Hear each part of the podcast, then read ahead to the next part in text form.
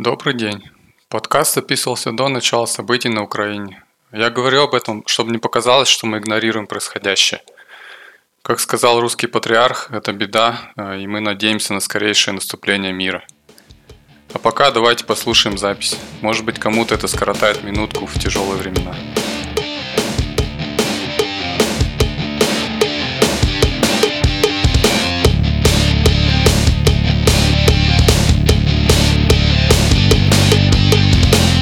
Привет! В эфире подкаст «Сферическое лидерство». Э, с нами сегодня Игорь. Привет, Игорь. Привет. Э, Алиса. Привет, Алиса. Привет. И у нас сегодня гость Максим Цыпков. Здравствуйте. Добрый день. Рад всех слышать. Да, э, Максим Цыпков – это аналитик, системный архитектор и спикер на конференциях. Именно так я о, нем узнал. И мне нравятся некоторые э, доклады Максима. Э, он будет выступать на конференции Team Lead Conf э, через месяц, которая пройдет э, 21-22 марта.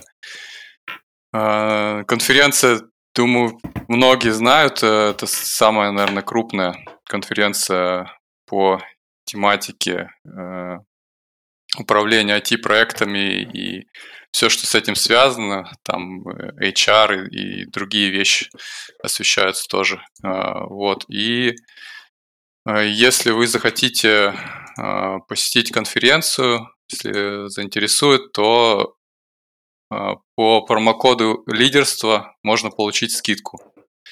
Вот, а если Э, вас вдруг компания ваша спонсирует, и, в принципе, на скидку вам пофиг, то все равно не примените воспользоваться промокодом, потому что это э, как бы поддержит наш подкаст.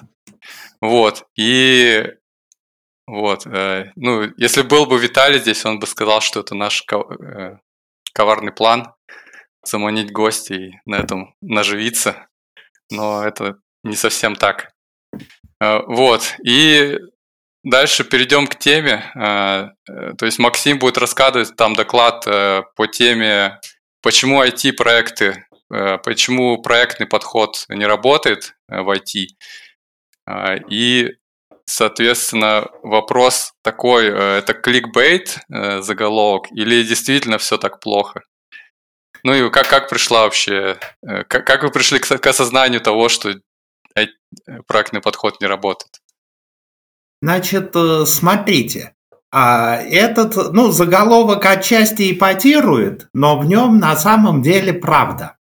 Причем, несмотря на то, что современный проектный подход, который вот PMBOK и который двигает PMI-институт, создавался э, там в 90-е специально под IT-проекты, оказалось, что он не работает то же время PMBOK это такая толстая книга, она вызывает уважение, там много всего сложного. И вот когда с э, айтишниками беседуешь, особенно с теми, которые инженеры, вот с инженерным образованием, у них есть уважение к этому. Они считают, что ну вот мы делаем там проекты быстро, там по agile методам, или как-то еще, ну, в основном по, по тем или иным agile методам.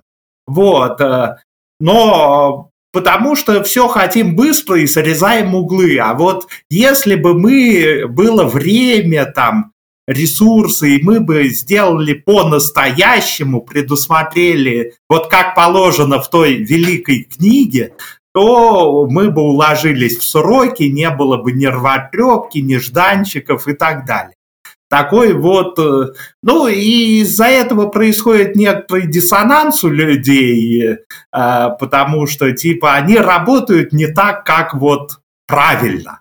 Вот. А на самом деле фишка в том, что, собственно, Agile получил такое распространение именно потому, что проектный подход провалился. Его создавали для IT, но не смогли реально а, достичь успеха. И более того, с тех пор еще выросла динамика а, проекта, возне, изменчивость мира, вот, развитие технологий. когда его создавали, все было медленней. И он сейчас не работает от слова совсем. А потому что в его конструкцию заложены предположения, которые не выполняются. Вот. Э, почему это так? Ну вот я буду рассказывать в докладе и подробно обосновывать и показывать как раз отличия вот как альтернативные там agile методы, Scrum, Kanban, другие решают эти проблемы. И э, вот. Понятно. Ну, может быть, мы чуть-чуть обсудим, э, да, чуть попозже вот. чуть обсудим подробности. Ну, то есть, если я правильно понял, то проектный подход имеется в виду по канонам PMBOK, то есть по вот этим старым да, канонам. Именно по ну, старым, старым канонам. Относительно ну, старым. Ну, им лет да, 15, ну, ну, вот у меня такое впечатление это было, старый. Да, то есть э, у меня в университете там 20 лет назад это на PMBOK, в общем, ссылались, но уже тогда как бы зарождалась там э, Rational Unified Process, и э, уже какие-то истоки agile были, то есть уже люди как бы ссылались, но не использовали на самом деле то, что там было. И так вот мне просто интересно, кто-то сейчас вообще пользуется этими методологиями? Я пользуюсь. Или? Я не согласен. Ну, ну вот мне интересно, то есть, э, неужели преподают ли в университетах до сих пор этот PMBOK и пользуется ли им кто-то на практике? То есть, ну, Смотри, давайте, ну, я PMBOK давай, Игорь. читал, и это, это совершенно ужасная хрень в том смысле, что если проектный подход учить по PMBOK, то можно смело стреляться, потому что PMBOK это справочник. Это вот взять я не знаю, справочник всех лекарств и учиться медицине. Поэтому вот, при, примерно вот то же самое. То есть PMBOK отличная штука, как хендбук, который у тебя лежит сбоку, когда ты уже и так все знаешь, и посмотреть там какую-нибудь там штучку. Но он совершенно ужасный, как дидактический материал, да. А я бы сказал так. То есть проектный подход, на мой взгляд, во-первых, он ни разу не отказывается от гибких методологий внутри себя, да, то есть, а, а во-вторых, э, Короче, самая большая тема, с которой я хотел бы начать вообще, это то, что надо смотреть, на каком этапе, собственно, продукт существует. Если мы идем, отталкиваемся от продукта, мы же строим что-то, да, то есть это, это что-то кому-то нужно. И мы можем строить это, а, как бы, можем строить это с нуля, мы можем это переделывать, или мы можем там это, грубо говоря, это может быть такой взрослый бизнес, и мы там типа саппортим. И просто по как сказать, по особенностям математики и вероятности, вероятнее всего, что все, ну, большинство людей, они работают над проектами, которые уже запустились, выжили и как бы и приносят деньги. И вот, вот здесь я могу сказать, что да, тут проектный подход фиговенько работает, прямо скажем, и про него можно немножко, ну, его можно отодвинуть. Но если есть такие вещи, как когда ты строишь, вот нету ничего, и тебе надо построить проект, ну вот у меня просто такая особенность, что у меня опыт э, ну, сначала стартап, рендишный, а потом стартаперский, да, когда ты начинаешь ровно с нулем. И то есть нет ничего, от чего отталкиваться. И потом я могу прекрасно сказать, что MVP чего-то это прекрасный проект. Вот MVP вот, вот от нуля до, до там первого релиза в продакшн, грубо говоря, это все, ну, у меня, по крайней мере, очень ну, хорошо. Ну хорошо, мы тебя поняли. Ломать. Давай Максим вот. прокомментирует. То есть, Значит, э, как соотносится вот это видение проекта и вот. Да, я понял. Значит, смотрите. А, надо тут определиться. Давайте действительно, во-первых, будем говорить вот об этой первой стадии, когда мы идем от э, запуска проекта до его там или выпуска MVP на рынок, или первого внедрения MVP, если у нас заказная разработка для корпоративного заказчика. Вот, и казалось бы, там э, вот э, хорошо работает проектный подход. Дальше вопрос, что такое проектный подход и что такое хорошо работает. Задумка которая была в PMBOK и в RUP, они развивались одновременно, Rational Unified Process, и там обильное общение между ними, была в том, что э, вот сделать проект некоторый, а с помощью которого дальше вести разработку и гарантировать деньги и сроки. Ну, то, что мы уложимся в бюджет разработки и в трудоемкость, что у нас не будет, э, ну, а нежданчики будут записаны в рисках, и мы к ним тоже подготовимся. У нас будет план Б на случай реализации, мы будем наблюдать. И вот в, э, в этом тяжелом виде, а, вот, и пусть ПМБОК говорит, и соответствующий вот кто учит, говорит, да, процедуры тяжелые, но если мы на них пойдем, у нас будет гарантия. Мы все риски унесем в начало и таким образом э, успешно завершим проект в заданные деньги сроки. Фишка в том, что вот гарантий нет. Проект двигается. Как э, вот в этом смысле то, что если из Пейбока извлекать, э, особенно сейчас, когда они же с 2007 года, с, с четвертой версии, по-моему, я могу путаться, у меня на слайдах есть, я их последовательно читал, пытаются Agile, он уже распространился, туда себе взять. То ли с седьмого, то ли с двенадцатого. Там есть еще SWEBOK похожий про, software, про software. Вот. И у них получается большая эклектика. Вот. А, и не получается вот достичь гарантий как раз. Ну, то есть то они есть... сами уже начинают это понимать. Э, ну, они это не то, что начинают, начинают понимать. PMI институт года 4 назад начал серти... PMI институт, который держит PMBOK, вот, начал вести сертификацию по agile методам. Он сдался. Я считаю, это это самое. Вот. Хотя развивает. Вот, я их последовательно читал, там, э, ну, э, на самом деле нифига не справочник. Там концептуальная методология со словами, что некоторые процедуры могут оказаться тяжелыми и ненужными в вашем проекте, вы их не используете а, ну, типа, упрощайте. Но вообще это все нужно. Если вот все делать, то будет гарантия. Вот. А так, ну, реальные проекты, которые идут, они идут, э, ну, у меня тоже много проектов с нуля. Вот, по такой вот light-версии. Если мы делаем вехи проекта, э, вот, э, то вполне оно так идет, и тут получается какой-то гибрид между...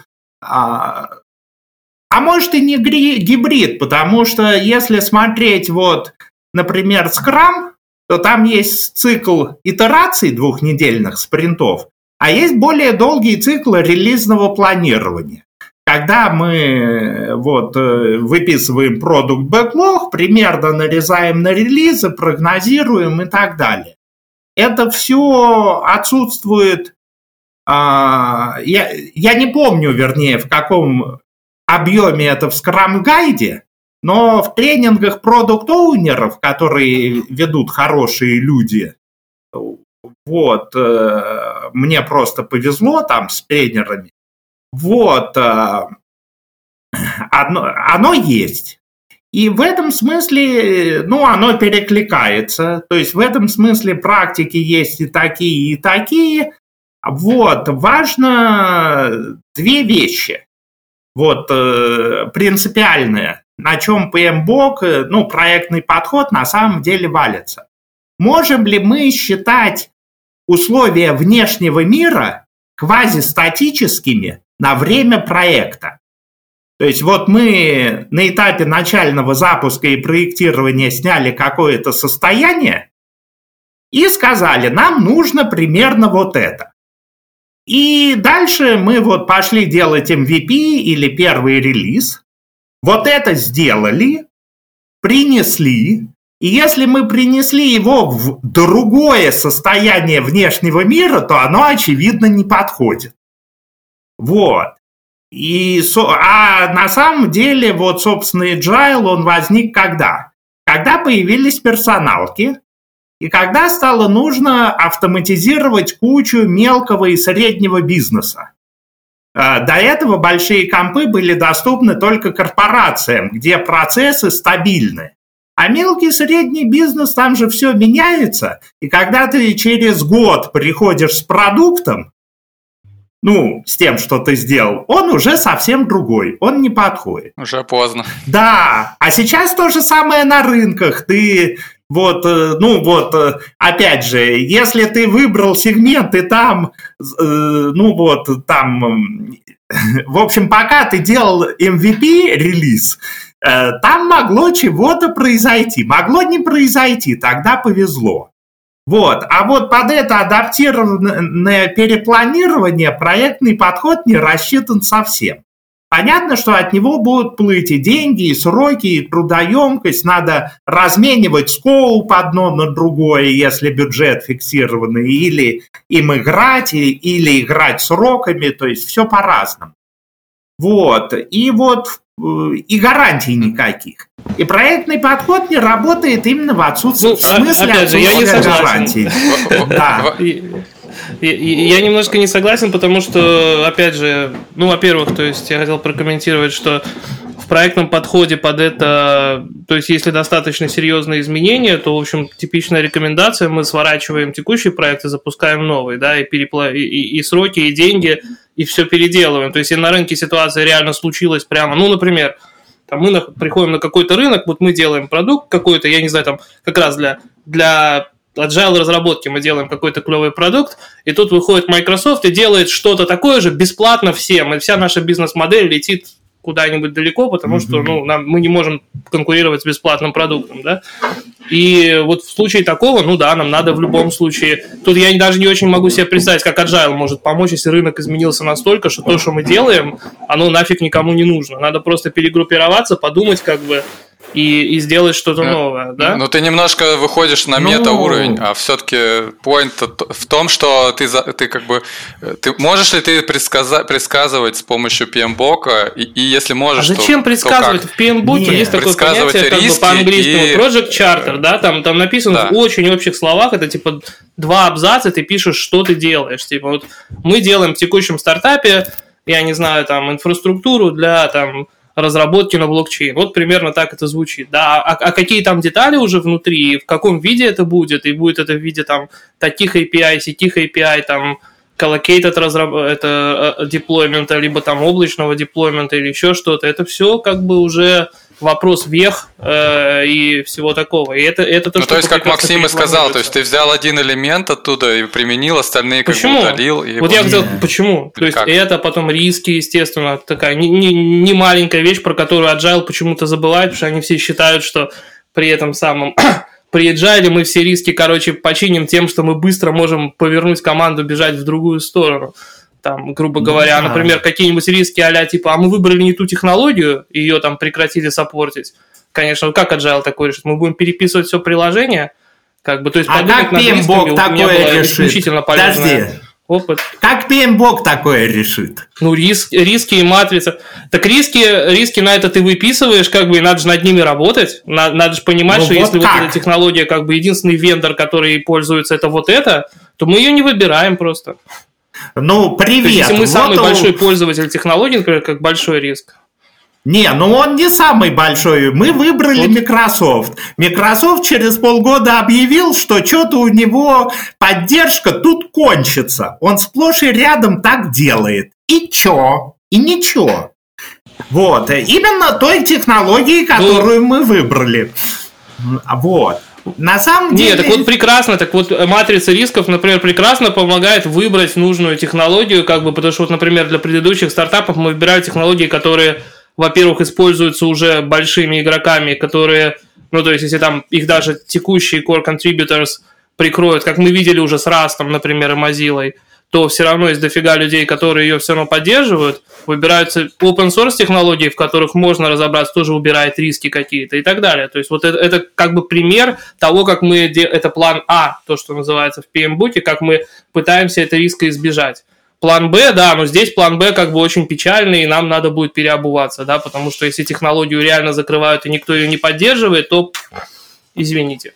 Да. да, ну вот как бы вот пример по технологии. Ну, тут, мне да. кажется, чтобы не входить в крайности, тут э, всегда оценка же вероятностная, и риски тоже э, оцениваются вероятностно. То есть, если Но... ты ну. выбрал Microsoft, то ты сравнил с остальными альтернативами, и, наверное, Microsoft дает меньший риск. То есть он, конечно, может и провалиться, но э, все-таки То есть это вероятно. Так в этом и фишка, что проектный подход дает тебе тот кусочек, как бы у тебя есть элемент процесса, где ты об этом думаешь. И ты вот реша, принимаешь это решение. Agile как бы, ну, кинули вот и побежали. Не, ну в этом Все. смысле, Там безусловно, вот тот кусочек работы с рисками, а, он полезен, его надо применять как кусочек. А, вот. А, и тут я что хочу сказать. Ну, понимая ограниченность и то, что кинут. Я вот чуть-чуть вернусь вот как раз вот в перепланирование и в нежданчике. Значит, э, бывает, конечно, что что-то вывелось э, в середине проекта такое, что проект вообще аннулировался. Вот, но чаще, по моему опыту, появляется что-то новое, какие-то новые технологии, новые возможности. Может быть, э, вот, там, типа в интерфейсах, которые становятся нужными.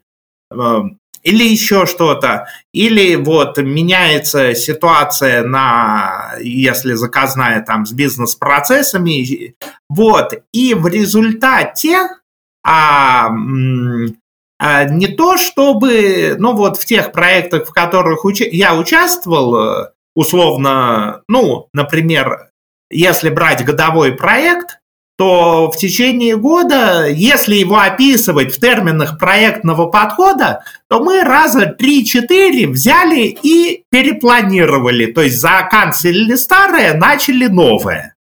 И вот это означает, что проектный подход не дает гарантии. Если ты идешь на годовой проект, у тебя 3-4 таких вот больших перепланирования. Ну да, фальстарт. Вот, э, которые, ну, вот с моей точки зрения, это означает не работы. Это не означает, что не надо брать отдельные практики, работу с рисками, вообще вот это вот планирование. Но опять же, надо смотреть, в каком виде брать. Потому что вот если смотреть PMBOK, там представление о планировании бэклога, ну, списка работ одни, а есть э, там light-версии, там story mapping, вот, которые там в Agile есть, э, и которые в том числе... В чем разница? Э, PMBOK пришли умные аналитики, специализированные, сняли ситуацию и запланировали там вместе с архитекторами. Story mapping. Провели сессию, где вовлечен, ну вот если в идеальном варианте, вовлечен заказчик, который как раз рассказывает тебе истории, определяет их ценность, особенно если вот это, ну, заказчик есть, и он вот, он понимает, что надо сделать, он не понимает как. Вот, ну или там из него это вытаскиваешь, вот, и он вовлечен, и, и вот э, это решение рождается совместно, а не придуманное умными аналитиками. И вот вопрос э, дальше в ваших конкретных условиях проекта может быть э, по-разному, подходит так или так. И вообще, ну, нормальная сейчас э, работа – это некоторое гибридное управление. Потому что тоже управление стейкхолдерами, управление рисками, оно есть в практиках проектного подхода, оно есть в других практиках. А вот э, там э, управление рисками, оно же не только для проектов в рамках PMBOK, оно там вообще в бизнес этих самых курсах. Вот. И, собственно, ты в этом смысле делаешь какие-то гибридные методы. Более того, если чуть э, говорить о гибридных методах, э, этот самый Якобсон и компания, Якобсон один это эти самые use cases, а потом РУП, вот, он, приду, а он э, вместе с IT-сообществом придумал этот самый OMG Essence, Essence of Software Engineering, по-моему, полное название. Вот, а OMG это Object Management Group, это они под этой под зонтиком потом пришли как стандарт. Вот, как раз чтобы описывать гибридные методы из э, там классического водопада, agile, всяких разных, потому что agile там дофига всяких методов. включая какой-нибудь сейф, который делал э, Лефингвелл, тоже один из авторов Рупа, только ну, в общем, он придумал Руп от Agile. где, книгу, где, где все есть и надо взять нужное. И там риски тоже есть, правда, в другом виде. Сейф это ужас. Это, да. Я, я, это... я просто хочу сказать, что вот здесь я абсолютно согласен, на, на, на, потому что на самом деле, если подходить ну, прагматично, э, мне кажется, я бы даже обобщил до того, что если просто брать какой-то процесс брать книжку его и просто пытаться следовать по книжке, неважно, это там типа scaled agile, либо это просто agile, либо это lean, либо это там а, действительно этот самый э, проектный подход, то и, и не задумываться о том, какие практики нужны и нужны ли они и, и как их нужно, то, в общем, вероятность очень маленькая, что успех будет в таком случае. И самое полезное, что я видел успешные ну, как бы гибкие подходы, что там лин подходы, что еще какие-то, это когда у тебя есть проблема, и ты знаешь, что она есть, или задача, которую надо решить, и ты берешь и подбираешь под нее инструмент. Например, вот есть риски, тебе, у тебя, тебе нужно сделать то-то и все-то, это понятно. Там, например, есть, например, компания, в которой там огромная корпоративная структура, и есть 50 человек, которым так или иначе твой проект интересен, и которые могут его прихлопнуть, там, этот продукт, или не прихлопнуть. Тут ты берешь там, типа, вот, стейкхолдер менеджмент там из грубо говоря, из, э, из проектного подхода. Там.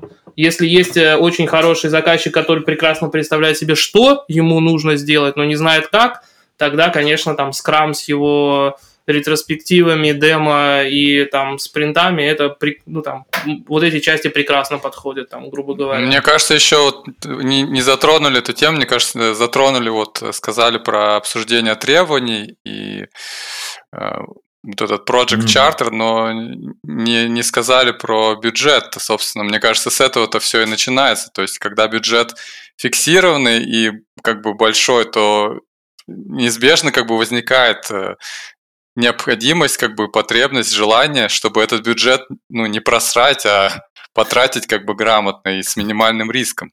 Ну, в этом а, смысле вот. я хочу То сказать... Здесь как, как, как проектный подход здесь как раз и помогает. Нифига не помогает. Agile как-то он о деньгах вообще, ну, ну, Agile он как бы это, этот вопрос вообще как бы под ковер за, то есть давайте сколько, сколько у вас есть денег, вот законы Паркинсона, да, то есть, э, что работа занимает все отведенное под нее время, то есть э, давайте все, что есть, а мы как бы вам сделаем, короче, в лучшем виде. Значит, вот. А так, так же не получается. То есть есть вот этот подход с тендерами, там, с проектами и так далее. То есть почему? Потому что есть бюджет фиксированный. Понятно. Значит, смотрите, вопрос с тендерами, он отдельный, я его потом прокомментирую. А на тему вот бюджетов э, тут же какая вещь? Значит, э, во-первых, есть статистика успешности agile проектов, ну, успешности проектов, э, э, которые делаются в разных подходах. А успешности в смысле попадания в сроки, в скоуп, в сроки и деньги. То есть по классическим критериям. И статистика говорит, что этот процент невысокий, около 30, и у agile методов несколько выше, чем у классических проектных методов. 30 ну, это даже очень хорошо, я бы сказал. Ну, это две трети проектов не укладываются в сроки, деньги и прочее. То есть это вот так. Окажется, больше намного. Может быть. Вот, там надо детали смотреть, но вот, э, вот у меня на сайте есть ссылки отдельно, потому что меня как-то в обсуждениях попросили, я их понаходил быстро. Вот. Значит, э, теперь с другой стороны. Э, известно, что в проектировании промахиваются очень сильно, и на самом деле, опять же, ретроспективно оценивая, вот когда а, там, ну, по продуктовому сегменту я не знаю, да нет, тоже вроде, потому что это а, в Microsoft, они же продукты делают. Вот, в общем, получается, что примерно по правилу Парета. 20% фичи, они обеспечивают 80% функционала, а остальные выписали, ну, потому что положено, замыкание и так далее. И, наверное, будет полезно, ими не особо пользуются. Вот, собственно, agile подход, он позволяет э, экономить на этом.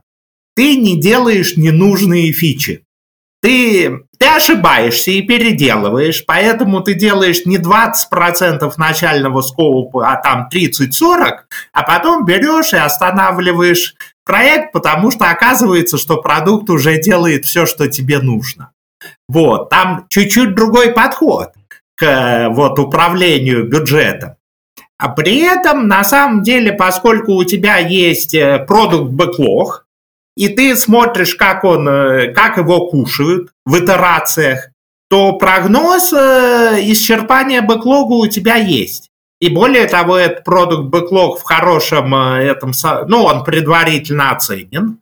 Вот. А понятно, что перед спринтом, ну, если классический скрам, то там перед спринтом идет переоценка, если не скрам, но все равно надо переоценивать вот когда задачи декомпозируют, то есть когда вот э, большой бэклог, он, условно говоря, в эпиках или в крупных каких-то айтемах, по мере приближения они декомпозируются, они при этом переоцениваются, возникают другие оценки. Опять же, они обычно больше отличаются от первоначальных, а еще факт отличается.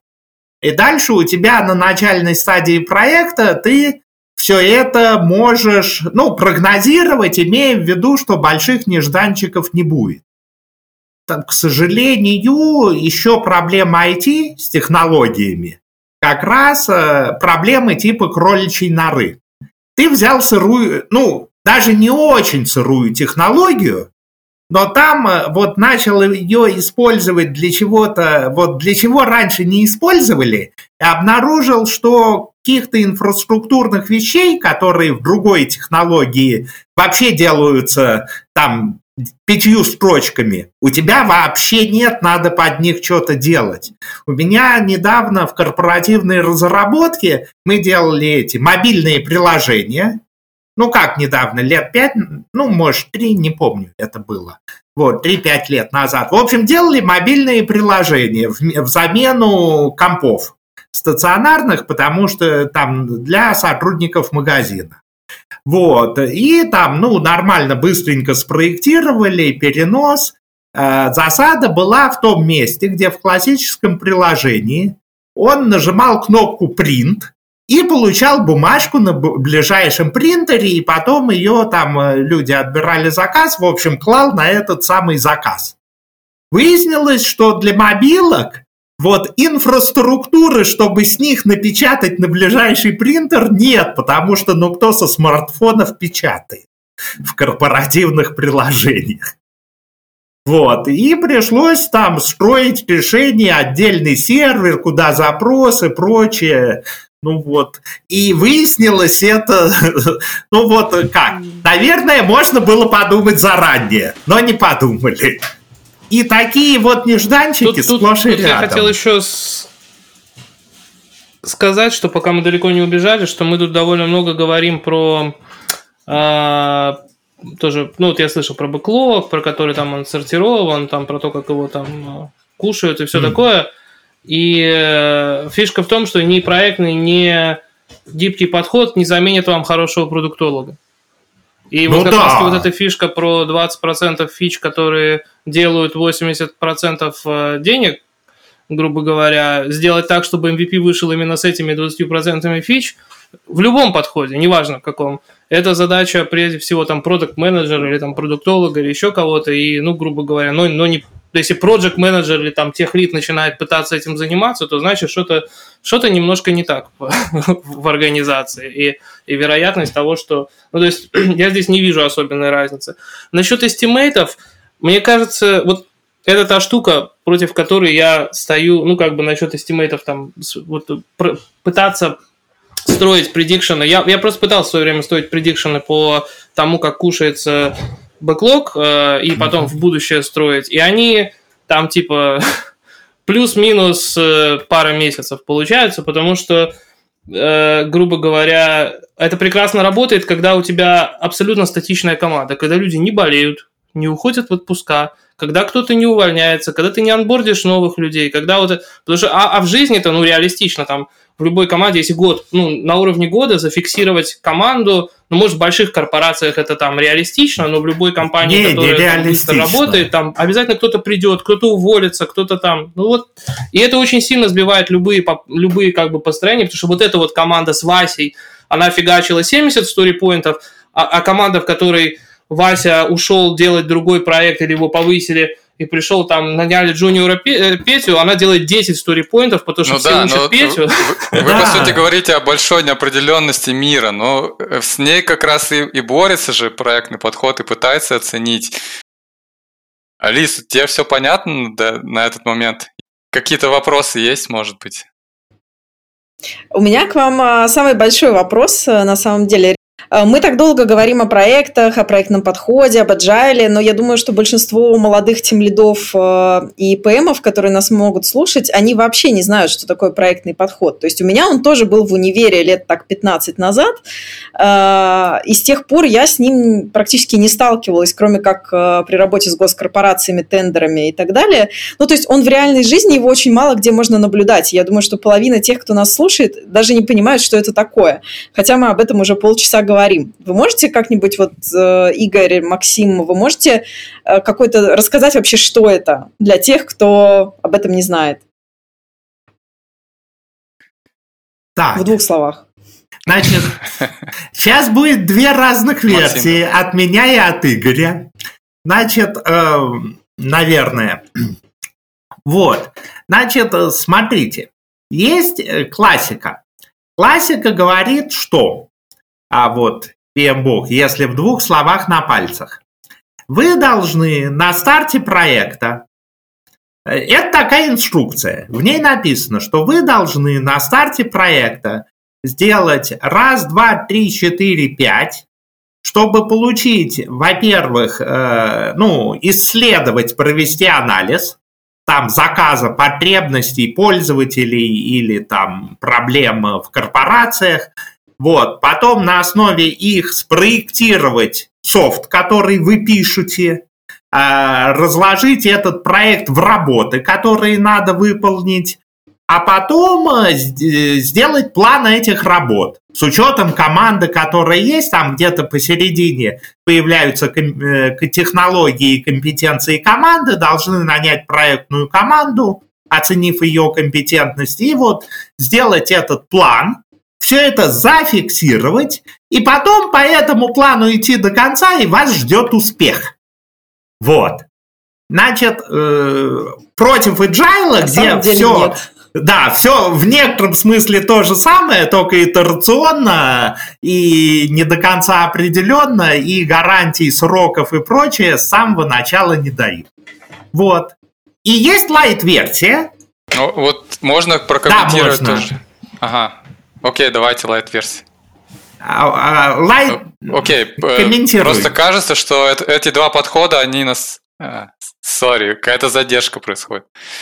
Э, в общем, кажется, что просто agile, э, если, если, раз, э, если разработка и построение проекта представить как бы как поиск в таком пространстве решений проектных, э, то Agile это по сути такой локальный поиск, где э, как бы градиентный спуск каждый раз, каждый там день ты приближаешься и приближаешься к некому хорошему локальному оптимуму, то PMBOK и проектный подход это больше такой взгляд как бы птичьего полета, где ты пытаешься все-таки оценить все в целом и пытаешься как бы найти какой-то глобальный э, максимум. Вот нельзя ли как-то, ну, может потом обсудим, нельзя ли как-то их объединить? А, ну вот кажется, что вот просто такая аналогия пришла в голову. Да, я, я просто про свою версию хотел сказать, потому что у меня действительно другая версия. Поэтому, может быть, мы про одно и то же и говорим-то на самом деле. Потому что в моем виде, ну, опять же, я как учился там а, там, в стартаплане у Селиховкина проектному подходу, и там была, грубо, грубо говоря, идея в том, что в начале действительно, ну там по PMBOK тоже, ты, у тебя есть какая-то процедура запуска проекта, на этой процедуре ты определяешь в высокоуровневых терминах, что же ты строишь, а, ты определяешь, кто у тебя там стейкхолдеры основные, ты определяешь э, там, какие у тебя риски есть на проекте, и ты там прикидываешь первые несколько майлстоуны и длину проекта. И вот это плюс-минус, оно остается зафиксированным. А все, что внутри этого, это уже как бы там можно менять по 20-30 раз как, как угодно. То есть вот, грубо говоря, вот на, на практике, например, если мы запускаем там, например, определенный там стартап, вот финтех мы там запускали когда-то, да, там у нас нет ничего, но мы делаем штуку, которая позволяет там, то есть это мы делаем там платежную систему там в определенной стране. И вот, например, там, собственно, сам проект, например, это запустить первую версию а, там, финансовой системы с интеграцией с там, местными игроками. Да, там, вот это вот э, изначально там. У меня, у нас есть стейкхолдеры, есть определенные внутренние стейкхолдеры, есть внешние, включая там регуляторов и так далее. Это все заложили, выписали там основные риски проектов, и, например, мы сказали, что у нас там типа первый майлстоун нам надо заинтегрироваться с одним игроком и сделать возможность просто а, заплатить за мобильный телефон, используя там карточку кредитную. Ну, все. А внутри уже потом планирование и прочее, это как бы идет э, более подробное по, там, в том числе и гибким методам и как угодно. То есть бэклог можно построить и потом... Ну, вот это как раз похоже на гибридный какой-то подход, когда ты верхнеуровнево используешь такой классический подход, а уже дальше отдаешься на откуп э, разработчиков, которые... Ну, я, я могу ну, сразу сказать, я-то пришел в проектное управление, условно говоря, там после, после 2010 года, и тогда, наверное, уже гибридный подход вот этот с, с agile внутри был как бы каноническим и в PMBOK тоже. Может быть, если бы я там в начале 2000-х или в 90-х годах учил бы, у меня было бы совершенно другое представление об этом. Нет! В том-то и дело, что в PMBOK до сих пор э, вот во многом вот тот вот подход, который я рассказывал с планами до конца. А вот конструкция, что первый майлстоун и так далее, это гибридная версия, такая вот нормальная гибридная версия. Вот, в Agile она тоже, ну вот, если говорить планир... релизное планирование продукт-оунеров, она тоже есть, и она тоже, ну вот да, э, в этих гибридных версиях есть смысл, но дальше, если мы посмотрим э, на мир вокруг, то есть вот PMI-институты сообщества, которые разбивают PMBOK, есть и в том числе втаскивая туда agile практики многие, есть, наоборот, agile сообщество из многих людей, развивающих разные методы. Там идет взаимное обогащение, вот, и вот э, единого гибридного метода не появляется. Появляется вот такое вот взаимное обогащение лайт-версии. Лайт-версии проектного подхода, они как раз вот такую, как вот Игорь же сказал, они работают. Просто вот э, э, очень важно, даже с лайт-версиями, понимать ограничения именно по изменчивости миру, по планированию. Я, наверное, вот так скажу. Agile, он нифига не локально оптимизирует. Ну, отчасти. А, э, мне вот какая аналогия близка. Предположим, нам надо попасть из пункта А в пункт Б. И если у нас есть карта с дорогами, то мы по этой карте можем э, ну, построить маршрут и спрогнозировать, как мы будем по нему двигаться. А если у нас карты нет, есть какой-то нибудь этот, ну, спутниковый снимок, дело происходит в горах, покрытых лесом и с реками, и там вот не, не очень видно, есть переправа через реку тут или нет, и так далее. И какой высоты склон то вот, ну, при этом это направление это нам известно, примерно куда мы ходим выйти, то вот agile, он для ну таких ну, да, условий. Это, это тоже как... Это... Да, это похоже на... Это хорошая аналогия, в принципе, но это аналогия, то есть кажется, что да, если нужно из пункта А в пункт Б, и мы знаем этот пункт Б, тогда да, но часто же бывает, что мы просто не знаем. Есть да. какой-то пункт Б, Б прайм, как бы, который тоже нам подходит, и, и в принципе все с ним тоже согласны, но мы даже сейчас не можем э, предсказать, что это будет. То есть мы, мы хотим найти сокровища, нам не важно, где их найти, грубо говоря. Есть да. много как бы не, кладов но... где-то зарыто. Если вот, в а это вот нам... вопрос еще по, по тендерам, то есть было... Да, по тендерам, э, ага. ну, ну с моей точки, там, значит, смотрите. Да.